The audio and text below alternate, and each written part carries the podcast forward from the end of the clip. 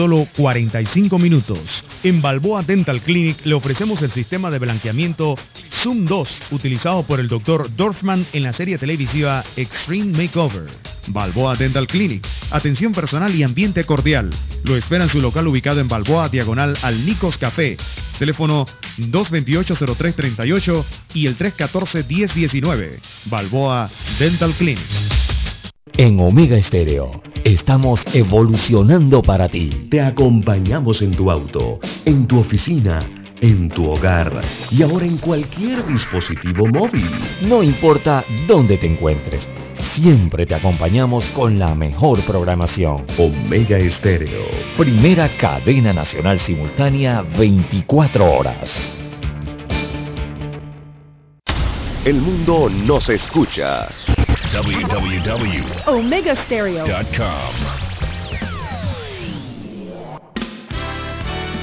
La mejor franja informativa matutina inicia a partir de este momento, con un análisis completo del acontecer nacional e internacional. Noticiero Omega Estéreo.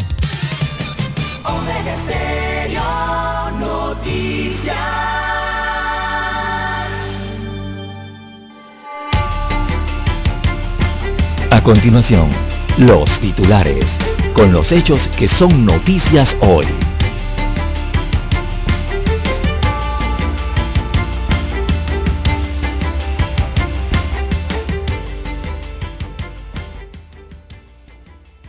La revocatoria de mandato a Fábrega y la lucha por la comuna capitalina.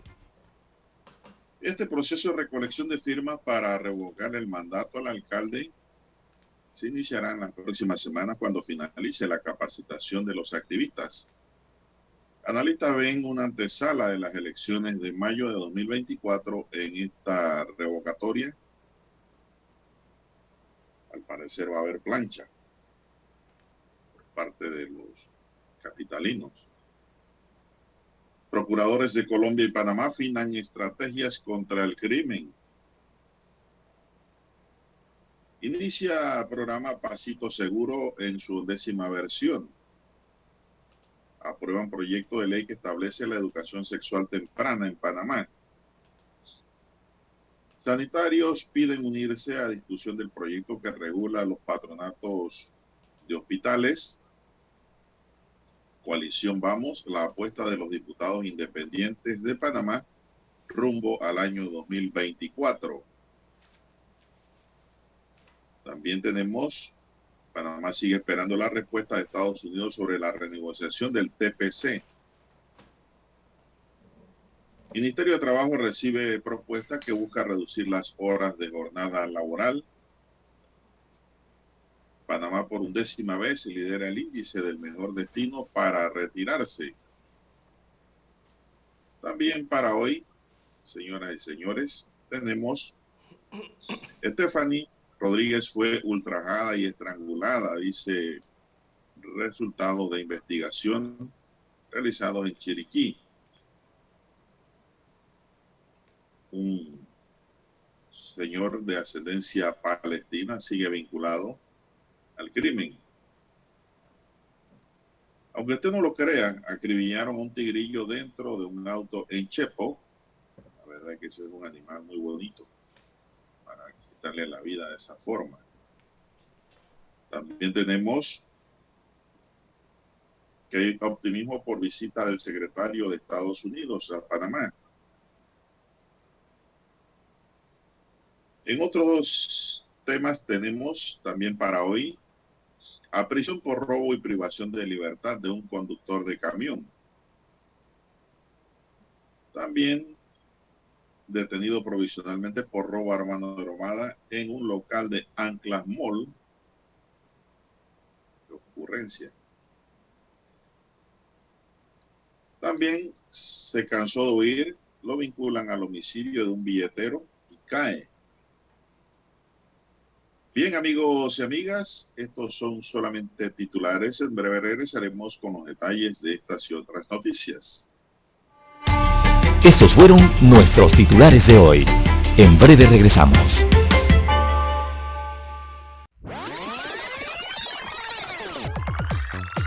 Omega Stereo tiene una nueva app. Descárgala en Play Store y App Store totalmente gratis. Escucha Omega Stereo las 24 horas donde estés con nuestra nueva app.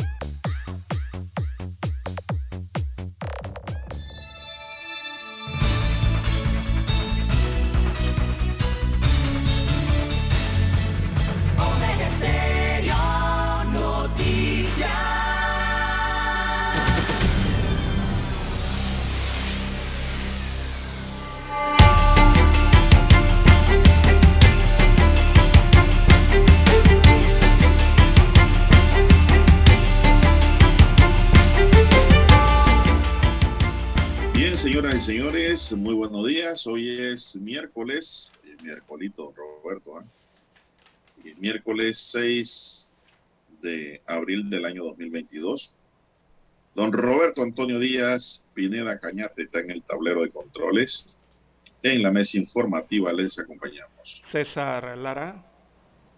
Y Juan de Dios Hernández Sanur para presentarles las noticias, los comentarios y los análisis de lo que pasa en Panamá y el mundo en dos horas de información, iniciando la jornada como todos los días con fe y devoción, agradeciendo a Dios Todopoderoso por la nueva oportunidad que nos da de poder compartir esta mañana, acompañarles en sus vehículos, en sus hogares, en su lugar de trabajo y donde quiera que usted se encuentre ahora mismo en Panamá y en el resto del mundo.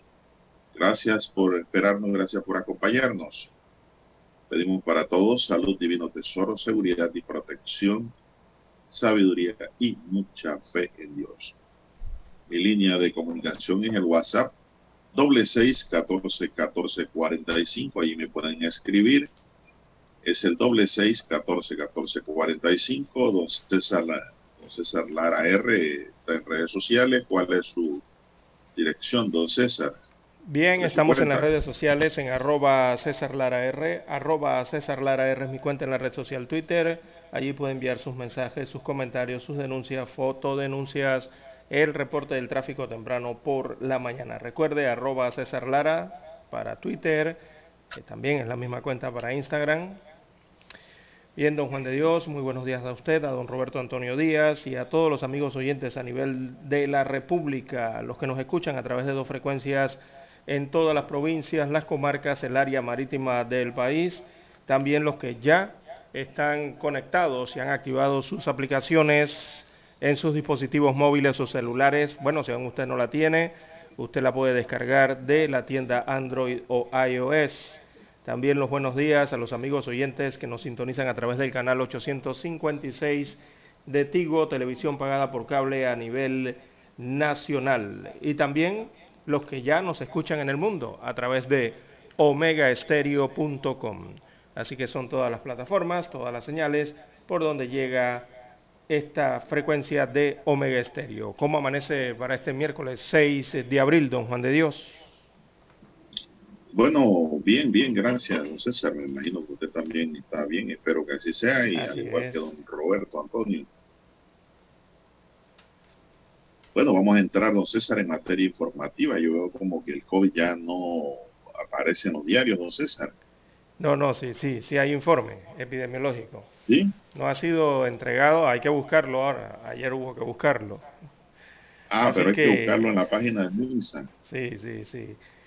El Ministerio de Salud notificó 340 nuevos casos de COVID-19 en las últimas 24 horas, elevando a 765.677 el total de contagios acumulados en el país, mientras que no se registraron muertes el día de ayer o en las últimas 24 horas, eh, manteniéndose la cifra de fallecidos en el país en 8.172 casos, don Juan de Dios. Ah, sigue bajando, hay que seguirse cuidando, don César. Eh, eso es muy importante. ¿eh?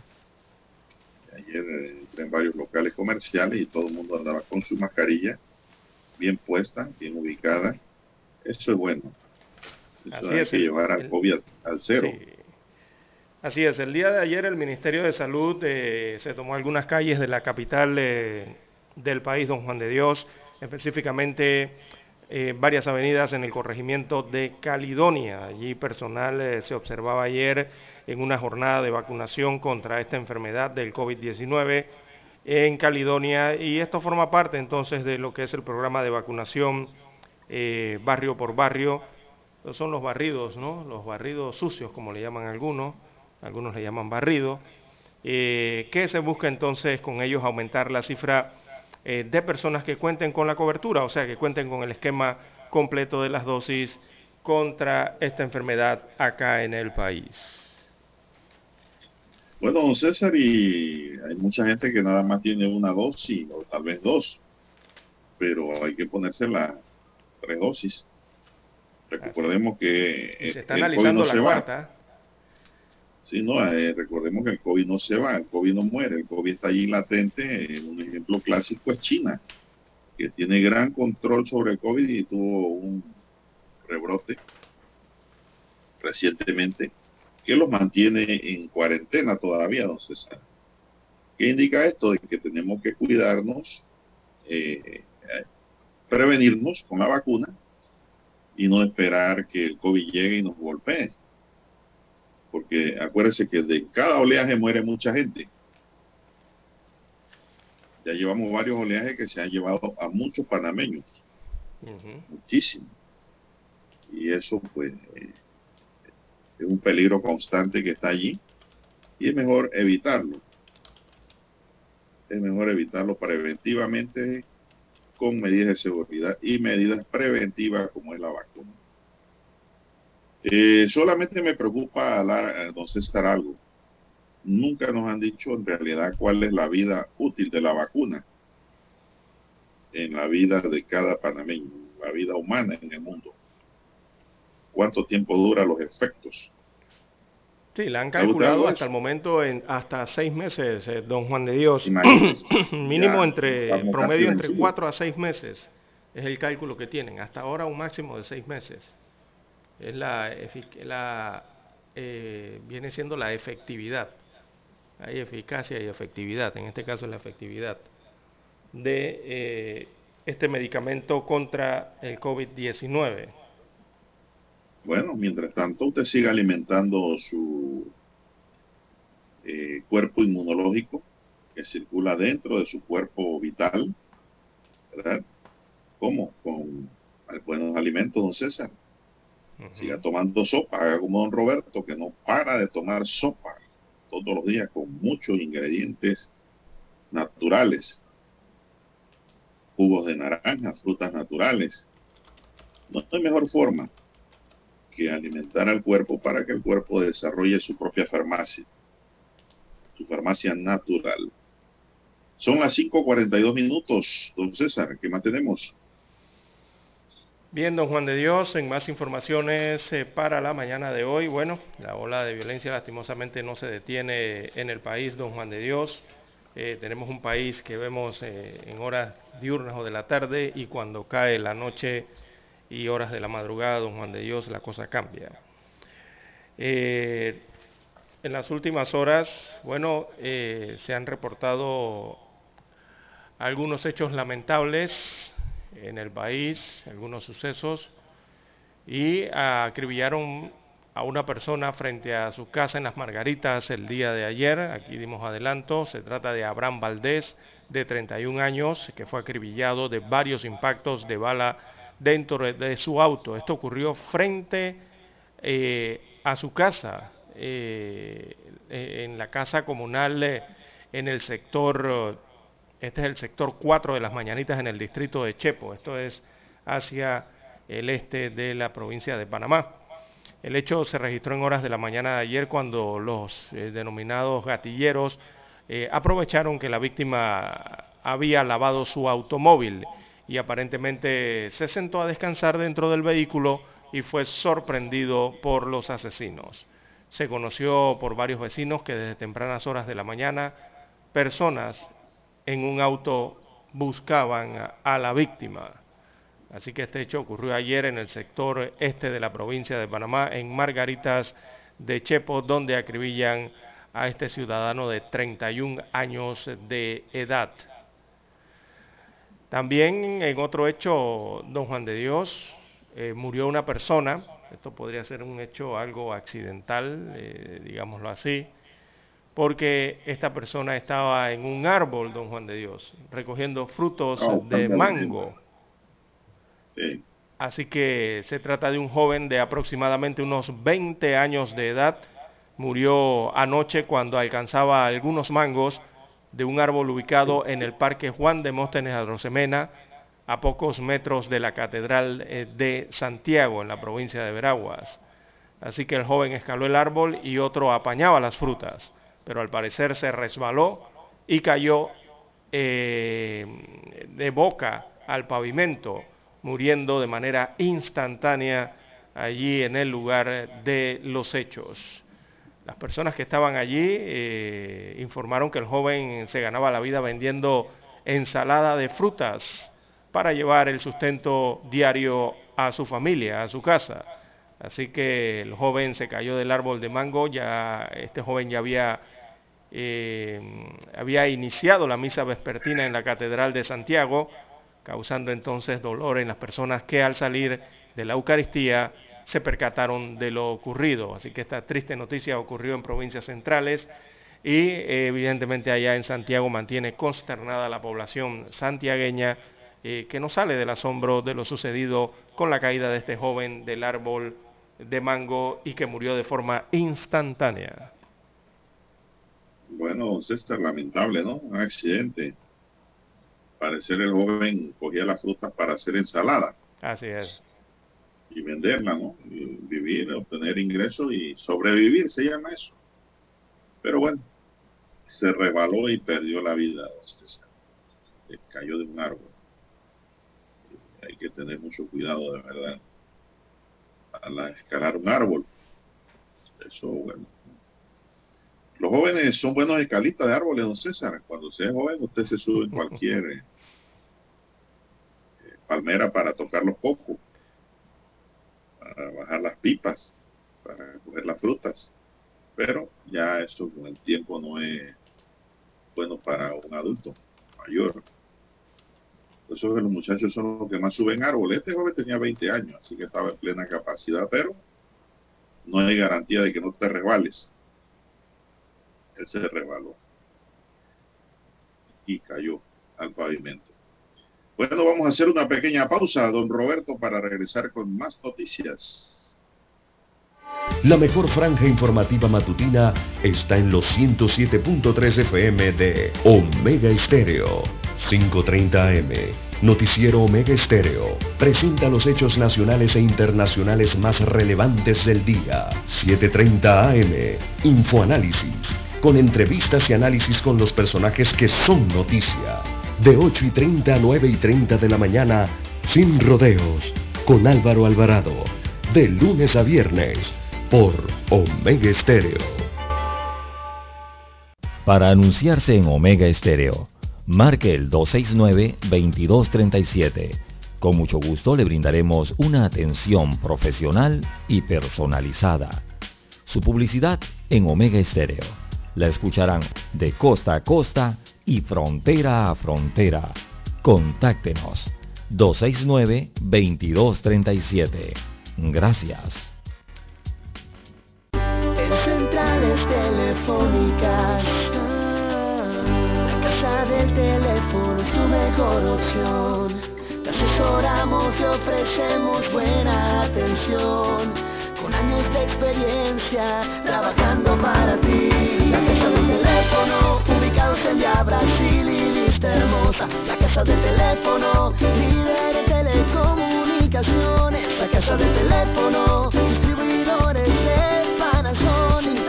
Ven a visitarnos del teléfono 229-0465 lsdtcorp.com Distribuidor autorizado Panasonic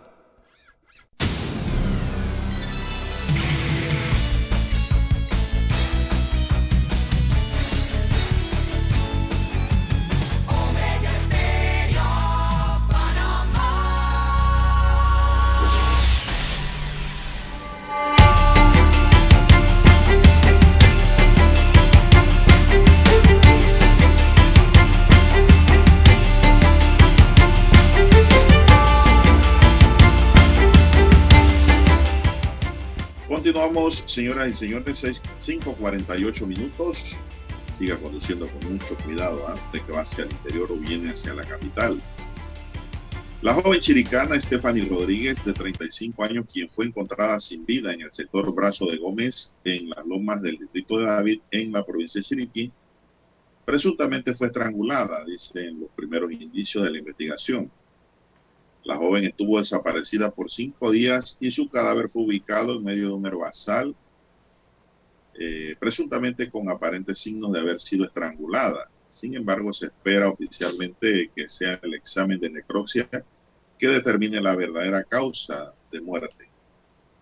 En la escena, según una fuente de entero crédito, se encontró una manila o soga que pudo haber sido utilizada para cometer este hecho de sangre. De igual forma, por parte de peritos de fotografías del Instituto de Medicina Legal, se estudian los videos que captan la trayectoria del vehículo propiedad del hoy aprendido de ascendencia árabe con dirección hacia el sector donde fue ubicado el cadáver. Según las imágenes captadas por el Centro de Operaciones Municipal de David, el vehículo tipo sedán de color blanco, propiedad de Hamed y Shana Hamed, fue capturado dirigiéndose hacia el sector de las lomas. La autoridad de la Fiscalía de Homicidio y Femicidio de la provincia de Chiriquí ordenó las investigaciones y esperan los resultados del examen de necropsia para obtener los resultados. Se estaría solicitando una audiencia para reformular la imputación de cargos de privación de libertad por delito de femicidio. Durante la tarde de este martes, el apoderado legal del palestino de nombre Alexander Serrano quien lo representa, desistió a través de una nota enviada al órgano judicial sobre la solicitud de apelación para que se cambiara la medida cautelar de detención provisional adoptada en primera instancia por un juez de garantía. Para este miércoles, ya hoy miembros de la sociedad civil, familiares de Stephanie y otras víctimas de feminicidio estarán realizando una vigilia en el Parque Miguel de Cervantes para exigir justicia, que caiga así todo el peso de la ley sobre los asesinos de esta dama, dice la nota pues, para el día de hoy. Así es. Bueno, entre otros de los hechos eh, que se presentaron el día de ayer, ayer secuestraron a una joven menor de edad en brisas eh, del golf, acá en el distrito de San Miguelito. Bueno, pidieron 100 mil dólares los secuestradores. Ah. Así que estos secuestradores les imputaron cargos, pero ninguno quedó detenido hasta el momento. Se trata de una menor de 13 años de edad. Ella fue secuestrada en la urbanización Brisas del Golf, en el distrito de San Miguelito, según informaban las autoridades el día de ayer, ya que delincuentes que aparentemente tenían todo bien planificado le pedían nada menos que la suma de 100 mil balboas a los familiares de la menor que vivieron momentos de angustia y desesperación. Eh, se informó que el hecho ocurrió, eh, sin embargo, es, hora, es ahora que mediante el operativo Cristal, en coordinación con la Policía Nacional y el Ministerio Público, tras diligencias de allanamiento, se dio con la captura de eh, cinco personas presuntamente vinculadas a este secuestro.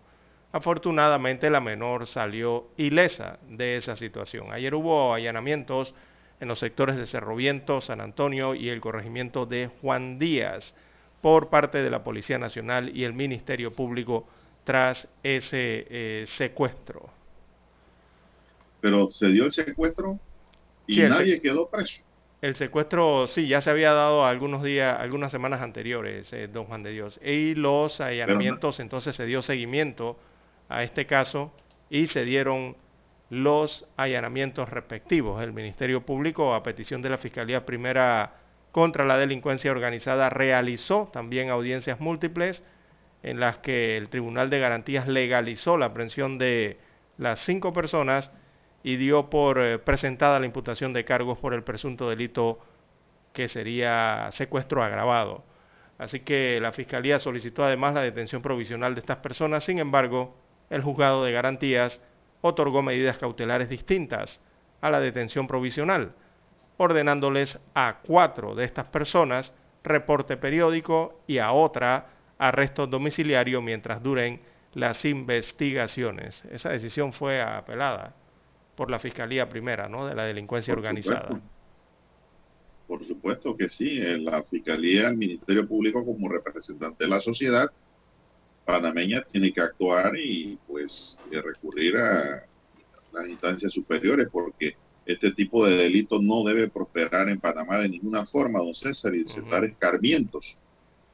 Eh, no se puede vivir en una sociedad donde la gente está en peligro de secuestro constantemente y la mejor forma de pararlo es aplicando las medidas correspondientes y fue lo que debió hacer el juez de garantía en este caso y no lavarse las manos como Poncio Pilato y pasar la bola hacia arriba para que otros decidan. Esa industria no tiene que prosperar de ninguna forma, don César es industria ilegal del secuestro en Panamá. Y hubiera sido el juez, los dejo a los cinco, que apelen sus abogados. Lo guardo, don César.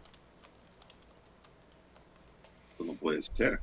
Como que, y la chica fue, fue liberada. Sí, fue liberada. se liberó? No, no fue liberada. ¿Y la policía la localizó? Sí, sí, ya la habían localizado, la, la Policía Nacional. Pero fue la policía. Sí, sí, las autoridades. La única forma que no se dan las detenciones preventivas es que cuando hay combinación entre el secuestrado y los secuestradores, don César, para engañar. Pero si fue algo, eh, pues, como quien dice, un secuestro real, aquí, aquí cabe detención provisional mientras duran las investigaciones. Usted no puede tener suelto a unos secuestradores, don César, y la víctima, pues, en su casa. No, eso no se puede, eso es imposible. Al menos que la fiscalía no haya presentado pruebas contundentes, fuentes de convicción, elementos de convicción que conlleven a establecer una realidad allí inicial, fáctico-jurídica, que tenga que ver directamente con lo que es el secuestro per se. Así es. Aquí en este país hay que luchar contra esas mafias, eh, don Juan de Dios. Hay que evitar que florezca esa actividad ilegal y hay que luchar contra esas mafias, porque la conexión siempre es con las mafias cuando se trata de secuestro, don Juan de Dios. Regularmente es así. entonces, entonces lo que menos me gusta es que la noticia no nos dice por qué no se les ordenó detención provisional a este tipo de actos por eso recurrieron, por eso recurrieron en la, la decisión. va a ver que el tribunal, el tribunal de apelaciones lo va a guardar por lo menos seis meses. Son las 5.57 minutos en su noticiero Omega el primero con las últimas. Un hombre de unos 55 años y de nacionalidad neozelandés cayó del piso 22 del PH Tower One ubicado en calle Uruguay con calle 47 en Bellavista. El hecho se registró a eso de las 12 del mediodía de ayer. Personas que caminaban por el área a la hora que ocurrió el hecho no saben qué pasó. Solo se dieron cuenta que lo que ocurría cuando vieron el cuerpo de la víctima sobre la acera del inmueble enfrente de la puerta de una farmacia que se ubica en los locales comerciales con que cuenta el edificio.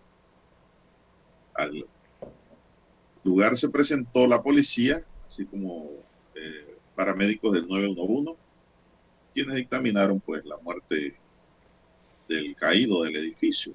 Sí, se trata de... criminalística y personal de medicina legal llegaron a la escena para levantar el cadáver. Le corresponderá a las autoridades llevar adelante esta investigación para conocer si se trató de un suicidio o un accidente. exacto. Exactamente, don Juan de este neozelandés. Sí, se trata de un extranjero eh, de 55 años de edad de Nueva Zelanda, se llama Evgeny Orlaf, es el nombre, así fue identificada la víctima, de 55 años de edad, eh, de Oceanía, Nueva Zelanda en este caso, y se investiga entonces si se trató de algún suicidio o de algún accidente, ya que en los últimos meses varias personas acá en Panamá, don Juan de Dios, han caído de distintos eh, edificios en diversos puntos de la ciudad capital. Eh, en noviembre, recordemos, un hombre cayó de un edificio ubicado en la avenida Balboa. En diciembre del mismo año, una menor de 13 años también eh, se vino abajo de un edificio ubicado en Condado del Rey, allá en Betania. Y eh, en el Cangrejo también una mujer cayó, recordemos, en Bellavista, de otro edificio de gran altura, ¿no? Cayó desde el balcón. Así que varios son los casos que se han presentado eh, por estas situaciones, don Juan de Dios, y ahora las autoridades investigan si se trató o no de un suicidio o si fue un accidente, porque puede ser lo otro que ha ocurrido, también ocurre, ¿no? Los accidentes. Bien, hay que escuchar. Bueno, vamos a hacer la pausa. Sí, escuchemos el himno nacional.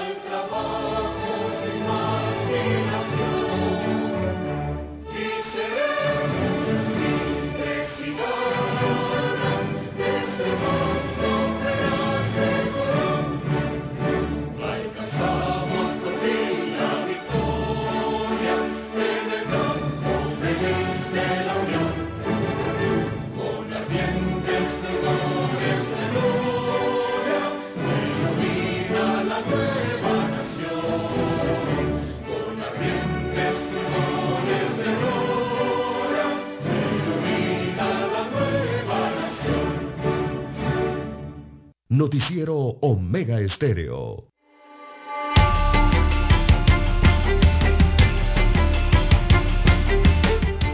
Bien, continuamos. Bueno, don César, y arranca la revocatoria de mandato para Fábrica.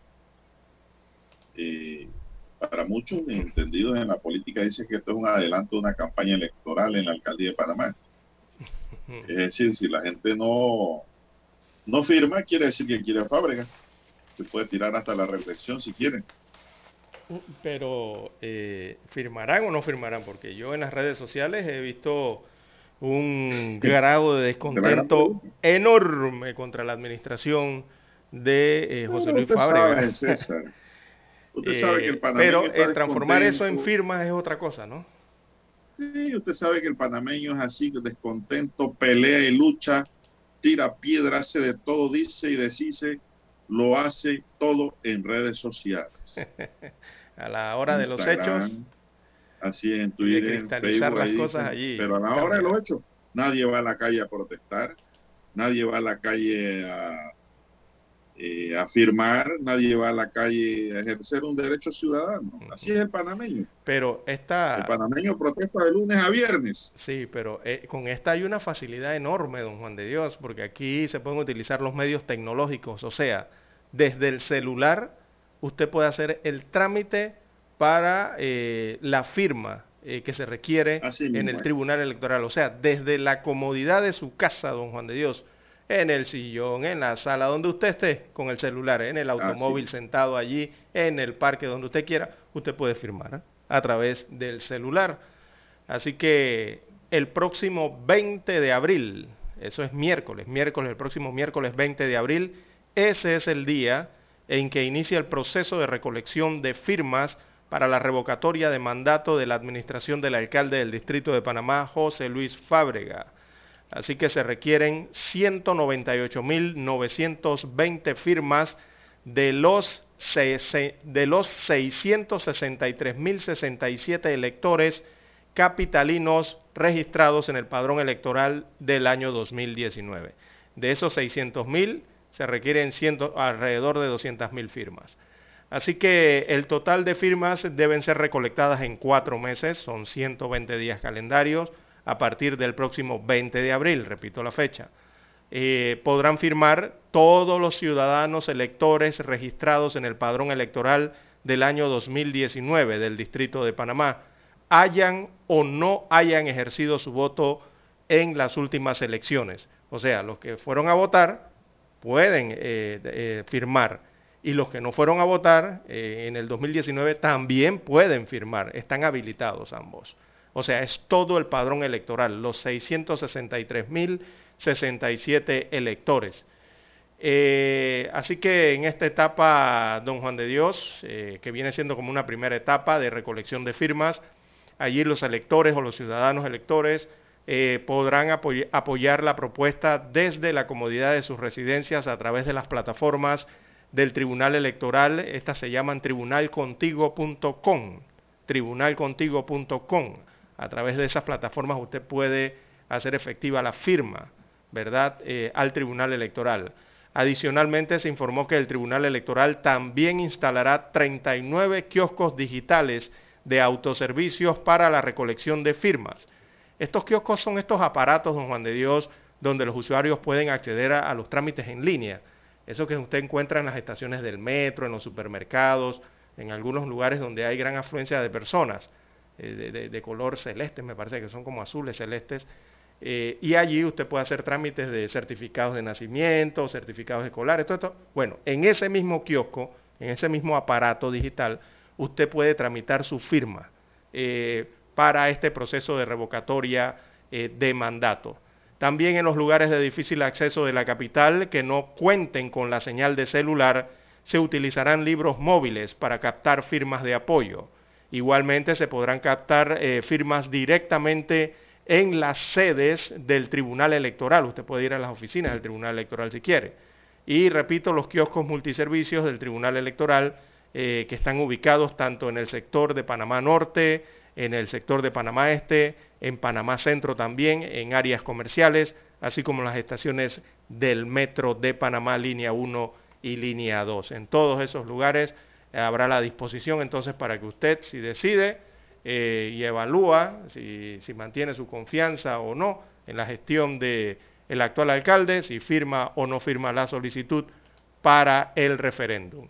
Así que si se recogen las firmas, eh, tienen hasta julio cuatro meses de aquí es hasta julio, el mes de julio, para eh, recoger las firmas.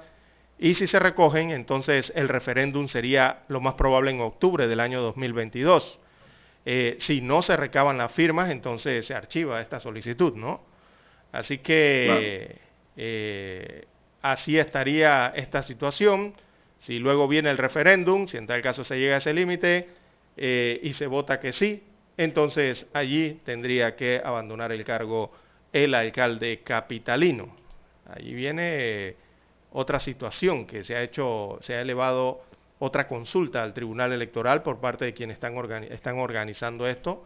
Eh, tengo entendido que es el abogado Ruiz Díaz, porque hay que ver el tema de si se da la vacancia, si sería una vacancia completa, o sea, se iría el alcalde y la vicealcaldesa, o si la vicealcaldesa asumiría el cargo y queda como titular, o si habría que convocar a nuevas elecciones. Eh, se ha hecho una eh, solicitud de explicación ¿no? de, esa situación para esclarecer eso a los eh, que están solicitando esta revocatoria.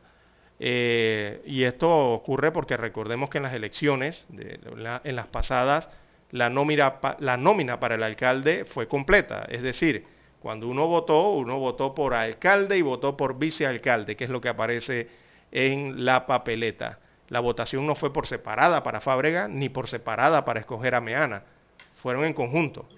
Así que se elevó esa, situación allí. Eh, por lo tanto, mm, si es así, don Juan de Dios, la lógica nos indica que lo principal correría la misma suerte de los accesorios. Tendrían que ser los dos, si en tal caso se llega al referéndum y se vota que sí. Así que, bueno, hay que esperar la respuesta de esta consulta. Lo más probable es que el Tribunal Electoral se la entregue el día de hoy a Roberto Ruiz Díaz, que es el abogado que impulsa esto. Así que probablemente hoy estaría recibiendo esa respuesta. Bueno, ahí está el gran dilema, don César. Si se lograse el referéndum revocatorio revocar al alcalde, sí queda la vicealcaldesa como alcalde encargada. Eh, a mí me parece que debe quedar encargada, eh, encargada. Sí, porque eh, digo, el tema de la cefalía, ¿no? ¿Cómo entender una cefalía allí en la administración del principal es, que son dos, personas, a pesar de que corrieron juntos, desde el momento en que son electos, son personas distintas que tienen diferentes funciones dentro de la alcaldía. Ninguno de los dos son alcaldes a la vez. Es decir, si se va el principal, entonces tiene que quedar un suplente. Y para eso precisamente se ponen dos en la nómina, el alcalde y la vicealcaldesa. La vicealcaldesa va a reemplazar al alcalde en todas sus ausencias, dice la norma. Por eso yo me voy con la tesis de que Judy Meana pudiera quedar como alcaldesa al final del periodo de José Luis Fábrega, en caso de que prospere pues este referéndum revocatorio mi tesis, no sé. Bueno, yo voy a esperar la del Tribunal Electoral, don Juan de Dios, cuando le hagan, le den respuesta entonces a esa aclaración eh, que se está pidiendo al respecto. Otro asuntico allí con esta ley, eh, con, este proceso, don Juan de Dios, es el tema de la ley electoral en Panamá también, la ley de asuntos electorales. Y es que la ley señala claramente que a un año antes de las elecciones generales, no se puede hacer ningún tipo de elección. Y hay que ver los límites aquí de tiempo, don Juan de Dios, porque si el referéndum sería en octubre, eh, sería, eh, no sé si cumpliría, oye, bueno, no llegaría, casi que llegaría al año eh, en, que se en que se prohibirían elecciones. todo depende aquí de los tiempos también, don Juan de Dios. Hay que medir los tiempos, están, me parece muy justo, diría yo. Y mm, bueno, eh, hay que esperar a ver eh, si, es que la recolección de la firma eh, se, se, extiende hasta cuatro meses o si puede que ocurra, las firmas las recogen en menos tiempo, en dos meses. Dice y todo eso acorta los tiempos. Esas firmas, se recogen en un fin de semana. básicamente requieren recoger, digo, si utilizan los cuatro oh. meses, no, espérese. ¿ah? Si, utilice, si utiliza los cuatro meses completos, eh, tendría que recoger alrededor de 1.650 firmas por día a través de cuatro meses. Por día, 1.650 firmas. Ahora bien, claro, si en un día recoge 100.000, eh, bueno, ¿Ah? se salvó la patria, diría Roberto Ruiz Díaz. Bueno, así está la situación entonces eh, con este, esta recolección de firmas para llamar a un referéndum revocatorio de la administración del alcalde José Luis Fábrega. Hay dos elementos básicos que hay que tener en cuenta para este caso, César. Uno, tener su cédula a mano vigente. Así es. Y dos, ser residente dentro de cualquier corregimiento del distrito de Panamá. Correcto. Punto. Sí, eso es lo que usted necesita básicamente. Usted, eh, Así es, esos dos elementos. Electrónicamente, ¿cómo lo harían? Bueno, usted va al kiosco, usted lo puede hacer a través de su computadora, entra a tribunalcontigo.com, allí busca la selección para este proceso y de allí entonces eh, su llamada va al call center. Allá en el call hay un funcionario del Tribunal Electoral del otro lado de la otra computadora que eh, lo va a registrar a usted y le va a registrar la firma. Claro, ese proceso lleva allí una serie de preguntas. Recordemos que se pueden incluso hasta comunicar por audio o por video en el proceso de la recolección de la firma. Esto para verificar que realmente se trata de la persona, don Juan de Dios. Estos kioscos usted lo puede, si usted es residente del, distrito de Panamá y usted desea votar, digo, eh, eh, autorizar su firma, usted lo puede hacer desde cualquier kiosco del Tribunal Electoral o cualquier sede del Tribunal Electoral a nivel nacional donde usted se encuentre, siempre y cuando usted esté en el padrón electoral del distrito de Panamá, ¿verdad? Allí le autorizan y le hacen el proceso. Así que se valida desde su celular, usted no tiene que ir a ningún kiosco. También, sí, también desde el celular. Desde su celular usted puede participar. Exacto, sí. Va a haber una dirección, usted se conecta allí y allá le va a contestar un funcionario. ¿ah? Exactamente. En cámara. Ahí es donde te va a mostrar su cédula. Y, su rostro, y su rostro, ¿no? También. Su rostro, exactamente. todo. Así como hacen en el banco, que usted va a cambiar el cheque y va al banco y allá le dicen, eh, eh, me facilita, por favor, se mueve la mascarilla para verle el rostro bien, si coincide con la cédula. Bueno, igualito, diría yo. Bien, son las 6:15 minutos, vamos a la pausa, don Roberto, y regresamos.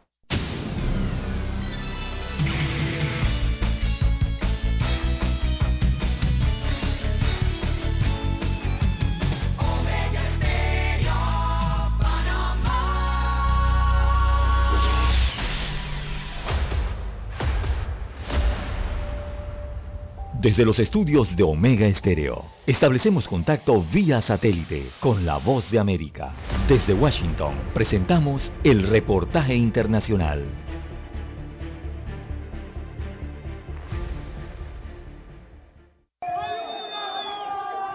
Son los gritos de personas privadas de su libertad solicitando desesperadamente ayuda luego de un motín registrado el fin de semana en el Centro de Privación de la Libertad de Turi, en Cuenca, localizada a unos 480 kilómetros de Quito. De parte del presidente Guillermo Lazo, expresar las condolencias a los familiares de las personas que hoy lastimosamente en esta guerra irracional de algunas personas que no entienden que la democracia es convivir en paz. Con el paso de las horas, tras confirmarse oficialmente el motín, el número de privados de la libertad asesinados dentro de la cárcel aumentó rápidamente. hay gente inocente hay gente que está pagando injustamente. Para el abogado constitucionalista Mauro Andino, la nueva masacre producto de enfrentamientos entre bandas locales evidencia la inacción y la ausencia absoluta del Estado. Lo primero que deberíamos preguntarnos es quién ingresa y cómo ingresan las armas que sirven para la ejecución y el asesinato de cientos o de decenas de privados de libertad. Lo segundo, ¿Qué políticas públicas ha diseñado y ejecutado el gobierno nacional para garantizar la rehabilitación de los PPLs. El pasado 17 de marzo, la CIDH publicó el informe denominado Situación de Personas Privadas de Libertad en Ecuador, en el que identifica la ausencia de control efectivo del Estado en los centros donde ocurrieron los hechos más graves, lo que habría derivado que en la práctica el control intracarcelario esté a cargo de las propias personas detenidas. Néstor Aguilera, Voz de América, Quito.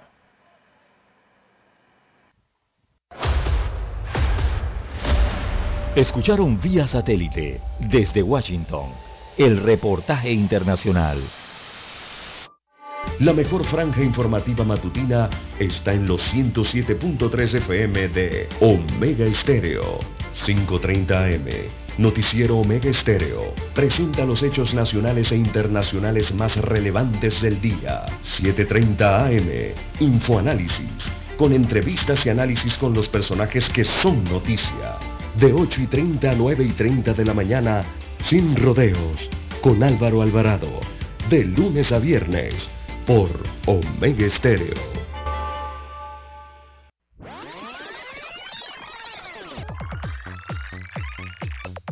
Omega Stereo tiene una nueva app. Descárgala en Play Store y App Store totalmente gratis. Escucha Omega Stereo las 24 horas donde estés con nuestra aplicación 100% renovada. Noticiero Omega Estéreo.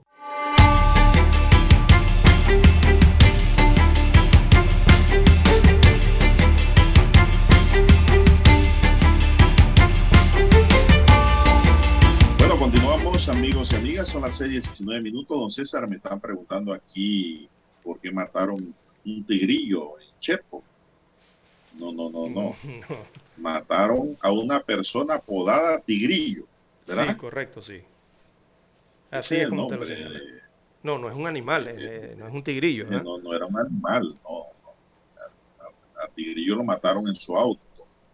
Esto ocurrió al mediodía de ayer, cuando una ráfaga de disparos se escuchó cerca del parque del cementerio del sector 4 de las Margaritas de Chepo. Cuando todo se calmó, salieron los vecinos y vieron el auto estacionado dentro de la casa comunal del área. Al acercarse vieron a un hombre ensangrentado. De inmediato llamaron a la policía y después apareció el Senafrón y llegaron y confirmaron el hecho. Al lugar también llegaron paramédicos quienes dictaminaron el fallecimiento de Tigrillo. El hombre fue identificado con su nombre de pila, Abraham Valdés. Abraham Valdés se llamaba, alias Tigrillo. conocido en el área como Tigrillo. Así es, se trata de un pues, homicidio, una persona. No, es que hayan matado un un tigrillo, una cosa así. No, nada de eso. Es un sujeto de apodado Tigrillo. Sí, es que cuando uno ve los Las títulos... causas o el móvil del crimen se desconocen aún, están investigando. Sí, es que llamativo el titular ¿no? de algunos medios. Acribillaron a Tigrillo dentro de su auto en Chepo. La, gente piensa que es que, hace, que mataron un animal dentro de, del baúl de un vehículo. no, no, no, no, no, no, no. Se trató de una persona que fue asesinada y tenía como alias eh, Tigrillo Don Juan de Dios. Eh, también nos preguntan eh, sobre bueno, la caída de este eh, extranjero de este alto edificio allí en calle Uruguay. Esta es la calle Uruguay, está al inicio la intersección de la avenida Balboa con la calle Uruguay. Allí se encuentra ese edificio, en esa cuadra, en esa esquina. ¿Y por qué investigan el tema de, de si se trató de algún accidente, porque todos consideran que fue un suicidio. Bueno, es que también los accidentes ocurren en estos edificios, Juan de Dios. Mire, hay gente que se, hay gente que se confía en las barandillas, allá en un piso 50, 60, 70. Y el riesgo allá arriba es que tú te puedes, tú puedes ser sorprendido por un golpe de viento a esa altura, don Juan de Dios. Usted cuando transita la avenida Balboa ocasionalmente, o está paseando, caminándola, eh, usted no, a veces no ve que viene como una onda de viento así, un golpe de viento fuerte, ¡pum!, hasta que lo empuja. Bueno, si eso le ocurre a usted eh, en el área continental, o sea, sobre la tierra allá abajo, ahora imagínense ese viento a la velocidad que viene a una altura de un piso 60, un piso 70, un piso 80 de un edificio. Esos golpes de viento te pueden hacer perder el equilibrio si tú estás allá arriba en un balcón, recostado en una barandilla, no sé, tomándote un selfie o lo que sea y tú puedes caer al vacío, y puedes caer al vacío de estos edificios altos. Por eso el tema del accidente. muchas personas nos da vértigo. También, sí, exacto. Nos da vértigo, digo, el vértigo va llegando a medida que te va subiendo en el reloj, ¿no? Cuando uno es joven no le da nada de esas cosas, pero eh, cuando uno va pasando ya los años, esas cosas van dando, ¿no? Y también cuando uno recapacita más también y piensa en los peligros. Todas esas cosas producen vértigo, el temor Así es. a las alturas.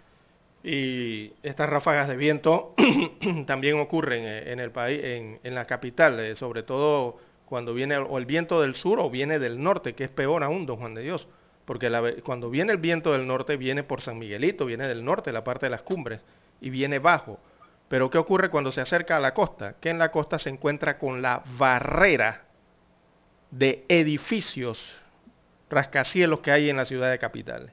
Y ese viento choca allí. ¿Y qué hace el viento? Trata de subir, ¿verdad? O buscar un espacio por donde seguir.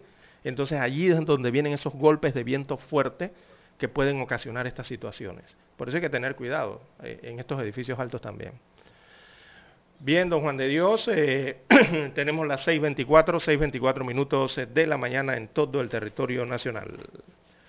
Los diputados independientes de Panamá ayer se alistaron para las elecciones nacionales del 2024, amigos y amigas.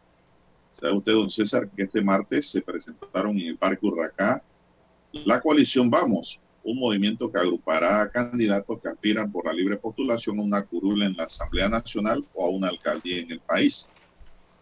Ya algunos hemos llegado a la Asamblea Nacional y hemos tratado de hacer la diferencia, pronunció el diputado independiente Gabriel Silva, y agregó, y nos hemos dado cuenta de que para hacer las reformas profundas no podemos ser únicamente cuatro, cinco o seis.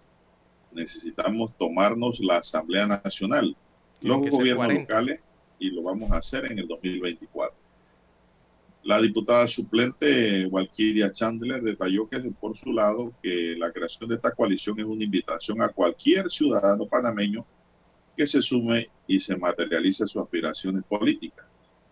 Dice, aquí nadie va a estar por encima de la ley, vamos a renunciar al fuero electoral, dijo Chandler durante la presentación del nuevo movimiento político que va a sumarse pues al movimiento aquí debe ser y servir al pueblo y no servirse a sí mismo, añadió. Así que pues hay un movimiento nuevo, don César, independiente, que se llama la coalición Vamos. Esto, allí estuvieron Juan Diego Vázquez, Gabriel Silva y su suplente, Valquiria Chandler. No estuvieron los otros independientes, don César. Mm, es que estos son los más visibles, ¿no? Sí, habían otros candidatos que aspiran a través de la independencia. Recordemos que todavía tienen que pasar el proceso de la recolección de firmas y todo este, prácticamente, todo, este trauma que tienen que pasar los candidatos independientes para poder lograr su candidatura, don Juan de Dios, ¿no? Eh, allí estaban también otros aspirantes. Yo, yo, pienso, don César, que si no recogen sus firmas, yo creo que otro camino les pudiera estar abriendo paso. Podría recordemos que Lombana invitó a los independientes también que se quieran abanderar en el movimiento Otro Camino Panamá Moca, que es un movimiento partidario para poder llegar a ocupar los cargos de elección popular, ya que su líder pasó por esto de ir como independiente, creó e hizo historia en los libros de la política panameña, pero no llegó. Entonces, él en su discurso ha dicho, recordemos, de que él invita hasta a los independientes que quieran participar para arroparlos en la bandera y postularlos. Sí, pero en este caso el movimiento Vamos, eh, don Juan de Dios, lo que busca es precisamente eso. Estos diputados que ya pasaron por esta recolección de firmas y fueron diputados, buscan entonces organizar y van a capacitar y a promover a los aspirantes, o sea, a enseñarlos y decirles lo que tienen enfrente, ¿no? Para poder llegar a sus candidaturas en este proceso de recolección de firmas y en la campaña electoral. Es lo que buscan ellos para promover que haya más eh, candidatos independientes en la Asamblea Nacional. Recordemos que para tener decisiones eh, concretas en la Asamblea Nacional, usted requiere como mínimo 40 votos eh, dentro del Pleno Legislativo. Así que necesitas para esto por lo menos 40 diputados independientes. Digo, sería la aspiración de ellos, ¿no? Sería la aspiración de, este, de este, de este movimiento. Es cierto lo que usted dice, van a capacitarlos para que recojan firma y sean candidatos independientes. Es decir, para que empiecen a tirar brazos. Así es. Porque esto es, como quien dice, de orilla a orilla tirando brazos. Ya Lombana lo hizo, ahora Lombano Lombana ha construido una motonave que se llama Otro Camino, y todo el que va braceando y va cansado y no va llegando puede treparse a la motonave porque van en la misma línea, independiente. Eso es lo que yo entiendo. Así que yo creo que se fortalece la independencia cuando estas cosas se mueven en este sentido. Y al final, don César, me parece que todo esto es positivo, es un camino positivo, porque lo que queremos es que se acabe la corrupción y el ruega vivo, don César. Exactamente. Eso es lo que queremos que se acabe en Panamá. Si eso se acaba, todos tendremos mejores servicios de salud, de educación y de seguridad. Habría más plata para invertir y promover inclusive el empleo. Disminuir los índices de delincuencia. Preparar y educar mejor a nuestros niños y jóvenes para que no sean maleantes. Pero cosa buena no le estamos enseñando cuando desde la asamblea empiezan a robar y todo el mundo aplaude y compran conciencia hay que asentar el país, hay que limpiar esto una vez por todas. esto es democracia, don Juan de Dios, me parece muy bien y sobre todo la agenda que tienen estos, eh, estos promotores de la agrupación Vamos, sobre todo por el tema de la corrupción, don Juan de Dios, porque el país, todos estamos claros en que este sistema político viene dañado desde hace rato, viene desgastado desde hace rato, porque no llena las expectativas, número uno, del país, y número dos, no atienden las necesidades de los ciudadanos, don Juan de Dios. Ese es el gran problema que hay aquí en Panamá con los partidos políticos. No atienden las necesidades, o sea, están totalmente divorciados, están totalmente alejados de las necesidades de la gente, de los votantes, de los que están en los corregimientos, en los distritos, en las provincias, de los que están en el país. ¿Por qué? Porque primeramente atienden las necesidades de sus partidos políticos y sus necesidades individuales y no colectivas, que es lo que requiere este país. Es que antes yo pienso, don César, que los políticos eh, antes de robar lo pensaban dos veces, pero ahora no lo piensan ni una. Los políticos que están robando, que hay. Claro, me disculpan aquellas personas serias que están en la política, que también las hay, y pues para ellos un aplauso, porque están trabajando por el país, pero dentro de esa gama, como dice todo ahí en la viña del Señor, están los vivos, los clientelistas y los que quieren permanecer con sus feudos en el poder. Y esas cosas tenemos que acabarlas de una vez por todas, César. Esto no puede seguir así. Y hay que acabarla de una vez por todas dentro del escenario democrático. Exactamente, don voto popular. Dentro del voto. sucedido en otras latitudes, en otros países. Esta es la democracia directa, exactamente. Y estos, estos diputados independientes ya demostraron que sí se puede hacer. Y se pudo, cinco diputados eh, independientes. Entonces, con esta agrupación proponen entonces que sea una mayor cantidad a nivel nacional en, en la mayoría de los cargos de elección popular. Bien, don Juan de Dios, hay que hacer la pausa para escuchar los periódicos. Para anunciarse en Omega Estéreo, marque el 269-2237 con mucho gusto le brindaremos una atención profesional y personalizada. Su publicidad en Omega Estéreo. La escucharán de costa a costa y frontera a frontera. Contáctenos 269-2237. Gracias. Omega Estéreo, 24 horas en FM Estéreo. Desde los estudios de Omega Estéreo, establecemos contacto vía satélite con la voz de América. Desde Washington, presentamos el reportaje internacional.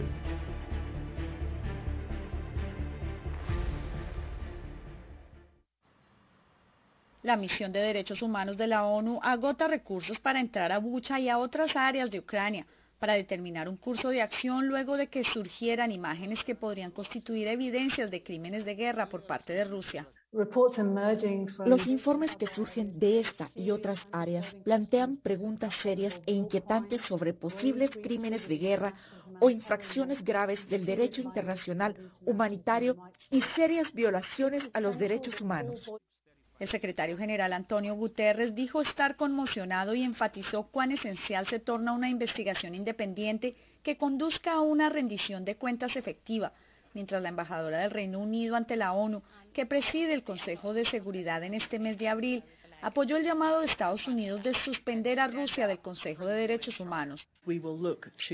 Buscaremos impulsar eso desde aquí en los próximos días, porque aunque la gente sabe que el Consejo de Derechos Humanos se reúne en Ginebra, la Asamblea General tomará la decisión aquí en Nueva York. Igualmente, espero que siga aislando a Rusia en el Consejo de Seguridad.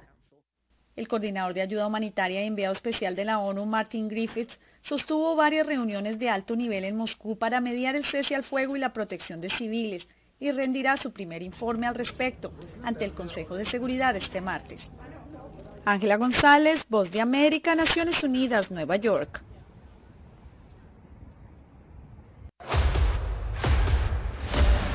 Escucharon vía satélite desde Washington el reportaje internacional.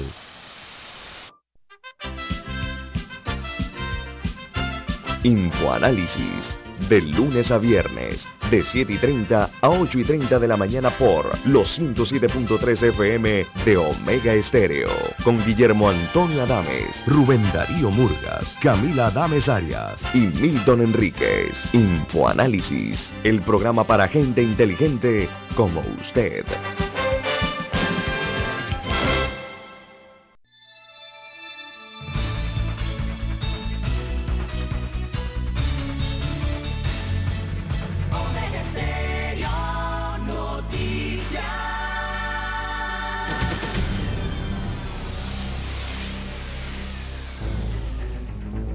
Las noticias impresas en tinta sobre papel. Con ustedes.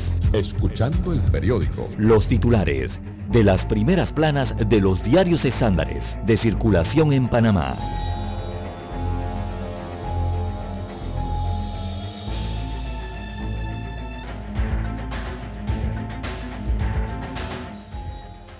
Bien, el diario La Prensa para hoy dice, sin una prensa libre no hay democracia. Por prensa casa que edita los periódicos La Prensa y mi diario recibió la visita del abogado peruano Rubén Farge, quien desde noviembre de 2020 funge como representante permanente de la OEA en Panamá. Hospital COVID dejará de funcionar desde el 15 de abril ante el descenso de casos. A partir del 15 de abril, los pacientes que lleguen al Hospital COVID Parte de las instalaciones en la Ciudad de la Salud serán dirigidos al complejo hospitalario Dr. Arnulfo Arias Madrid. Las incongruencias del alcalde Fábregas sobre el Parque Norte, en un reportaje que tiene la estrella de Panamá, ya que ha dicho que no se va a concluir. Paro de técnicos de laboratorio cumple hoy su tercer día. El paro de los miembros de la Asociación Nacional de Asistentes de Laboratorio para exigir el pago de aumento salarial entra hoy en su tercer día. Procurador ve inconstitucionalidad en dos artículos de ley del PH. Esto lo dice el procurador de la Administración, Rigoberto González. Ministerio de Salud reporta cero defunciones por COVID-19 en cuidados intensivos. Hay cuatro pacientes nada más. Diputados Vázquez y Silva lideran una coalición que buscará elegir más diputados independientes y alcaldes independientes. También tenemos para hoy falta de controles en cartera crediticia de la Caja de Seguro Social. Más titulares, son las 6.36 minutos. Planta potabilizadora de la Chorrera suspenderá operaciones este miércoles 6 de abril. Debido a trabajos programados, la planta, pues, eh, potabilizadora Jaime Díaz Quintero suspenderá sus operaciones desde las 8 de la mañana hasta las 6 de la tarde, informó el IDAN. Son las 6:36 minutos, todavía tienen tiempito ahí para recoger algo de agua para los chorreranos, si es que hay. La magistrada López tramitará las demandas presentadas contra el fallo del Tribunal Electoral. María Eugenia López, magistrada presidenta de la Corte Suprema de Justicia, será la encargada de tramitar las dos demandas de inconstitucionalidad presentadas contra el fallo del Tribunal Electoral que le mantiene el fuero electoral penal a Ricardo Martinelli por hacia que impide jugarlo por los casos de Business y Odebrecht. Así es, Ricardo Martinelli intentó extender el fuero electoral penal, dice el Tribunal Electoral negó una solicitud del partido realizando metas que buscaba modificar el calendario electoral del colectivo y así establecer una nueva fecha en las elecciones internas para recoger a las autoridades de la Secretaría de la Mujer y de la Juventud Mientras tanto, también se le extendería el fuero electoral a Ricardo Martinelli. Real Madrid por la revancha ante el Chelsea. DGI extiende plazos para entrega de registros contables. El 20 de abril inicia la recolección de firmas para la revocatoria del mandato de Fábrega. También tenemos Platini habría recibido un Picasso como regalo según escuchas telefónicas. Estamos hablando del Michel Platini, presidente de la UEFA, durante la adjudicación del Mundial 2018 a Rusia. Más titulares. Cocle, campeón del torneo nacional de voleibol sub-23 masculino. Zelensky urge al mundo a actuar para frenar la guerra Rusia contra Ucrania. Medidas antipandillas en El Salvador activan alarmas en la ONU. El presidente Bukele ya se cansó de los pandilleros y dijo que no puede seguir muriendo gente inocente y que las ONG humanitarias solo defiendan a los delincuentes, a los maleantes y no a las víctimas de estos maleantes. Dijo que si la, las maras y los pandilleros siguen ahora matando y extorsionando a los civiles, pues todo el que caiga preso allá no va a comer ni un grano de arroz y que hagan lo que quieran. Son medidas drásticas que está tomando el presidente salvadoreño ante el irrespeto de la delincuencia que le subió los homicidios en un fin de semana a más de 70 personas. Bien, amigos y amigas, estos son los titulares de hoy del diario La Prensa y de inmediato pasamos a conocer los titulares de primera plana del diario La Estrella de Panamá. Miércoles 6 de abril, el diario La Estrella de Panamá titula Ley revocatoria de mandato a Fábrega y la lucha por la comuna capitalina. Bueno, el próximo 20 de abril empieza a, a correr el reloj para recolectar las firmas para la revocatoria de mandato del alcalde de Panamá, José Luis Fábrega. Este martes empezaron las captaciones eh, para el proceso y la medida abre la puerta a una contienda por el control de la comuna capitalina. El abogado Roberto Ruiz Díaz, que impulsa el movimiento, dijo que se contará con los distintos mecanismos para obtener las firmas.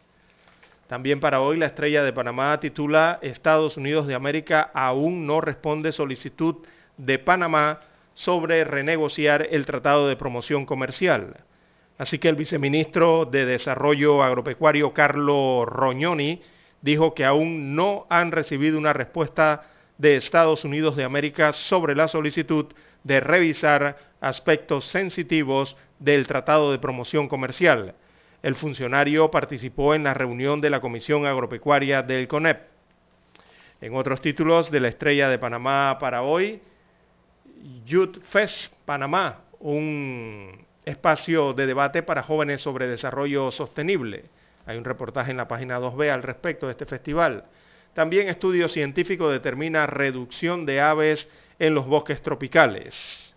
En más títulos de la decana de la prensa nacional, procuradores de Panamá y Colombia analizan el narcotráfico y otros temas. Hubo una reunión. También tenemos empresarios evaluarán reducción de jornada laboral. Así que la Comisión Laboral del Consejo Nacional de la Empresa Privada CONEP sostendrá el día de hoy una reunión para analizar la propuesta de reducir de cinco a cuatro días la jornada laboral como parte de las medidas para contrarrestar el alto costo del combustible. El abogado Francisco Carreira Pití presentó la propuesta en el Ministerio de Trabajo.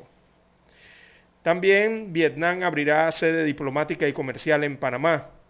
La canciller Moines eh, se reunió con el primer ministro de Vietnam. Así que esto dentro de la gira oficial allá en Hanoi. También en los deportes eh, aparece fotografía de Adriana García de Reinhardt University a la selección. Así que García es panameña estadounidense y estudia y juega en Reinhardt University.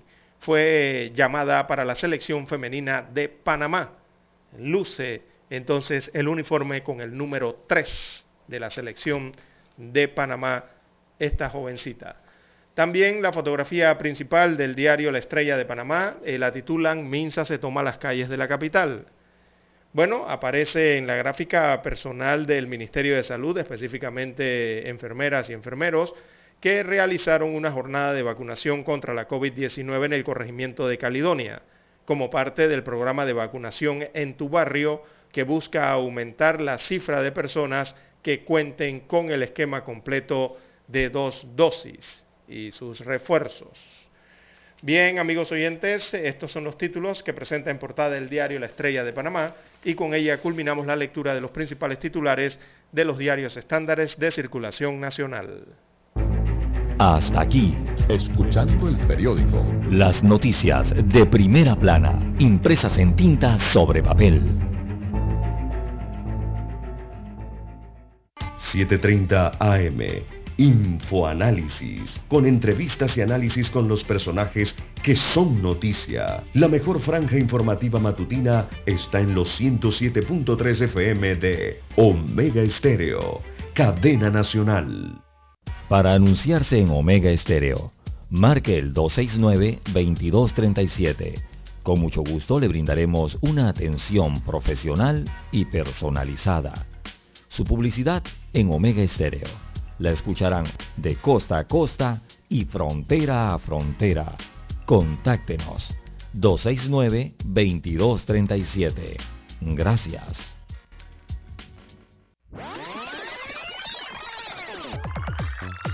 Omega Stereo tiene una nueva app. Descárgala en Play Store y App Store totalmente gratis. Escucha Omega Stereo las 24 horas donde estés con nuestra nueva app.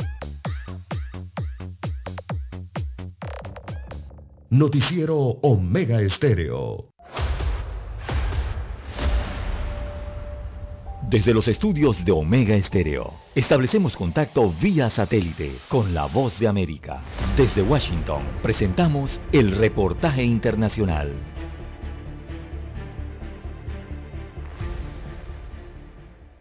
Los principales índices de Wall Street cayeron el martes, arrastrados por la debilidad de las acciones tecnológicas y de crecimiento, además por los comentarios del gobernador de la Reserva Federal sobre potenciales medidas del Banco Central para controlar la inflación. El Nasdaq de tecnología pesada registró su mayor descenso porcentual diario en un mes con caídas en acciones de peso pesado como Apple y Amazon.com. Los inversores también siguen atentos a la crisis en Ucrania, que ha desatado un aumento de los precios de las materias primas, que a su vez empeorará el panorama inflacionario.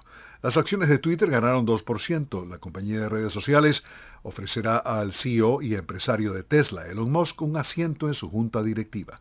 Las de Carnival Corp subieron 2,4% después de que el operador de cruceros reportó su semana de reservas más alta en su historia.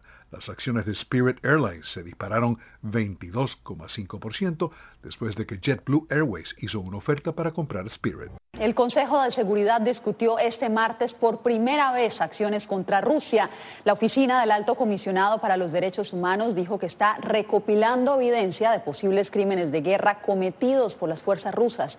En la reunión, el presidente ucraniano aseguró que la barbarie va más allá de las brutales ejecuciones, violaciones y ataques contra civiles que hemos visto en los últimos días. En vivo nos conectamos con Ángela González en Nueva York. Ángela, ¿qué acciones podría tomar el Consejo de Seguridad después de esta sesión? Yasmín, pues esta, en esta sesión creció el apoyo de los miembros del Consejo de Seguridad justamente para expulsar a Rusia del Consejo de Derechos Humanos y esto pues sería una decisión que tenían que tomar, que tendrían que tomar los miembros en la Asamblea General. Sin embargo, el presidente Zelensky sí hizo un llamado a que Rusia enfrente consecuencias aún más severas.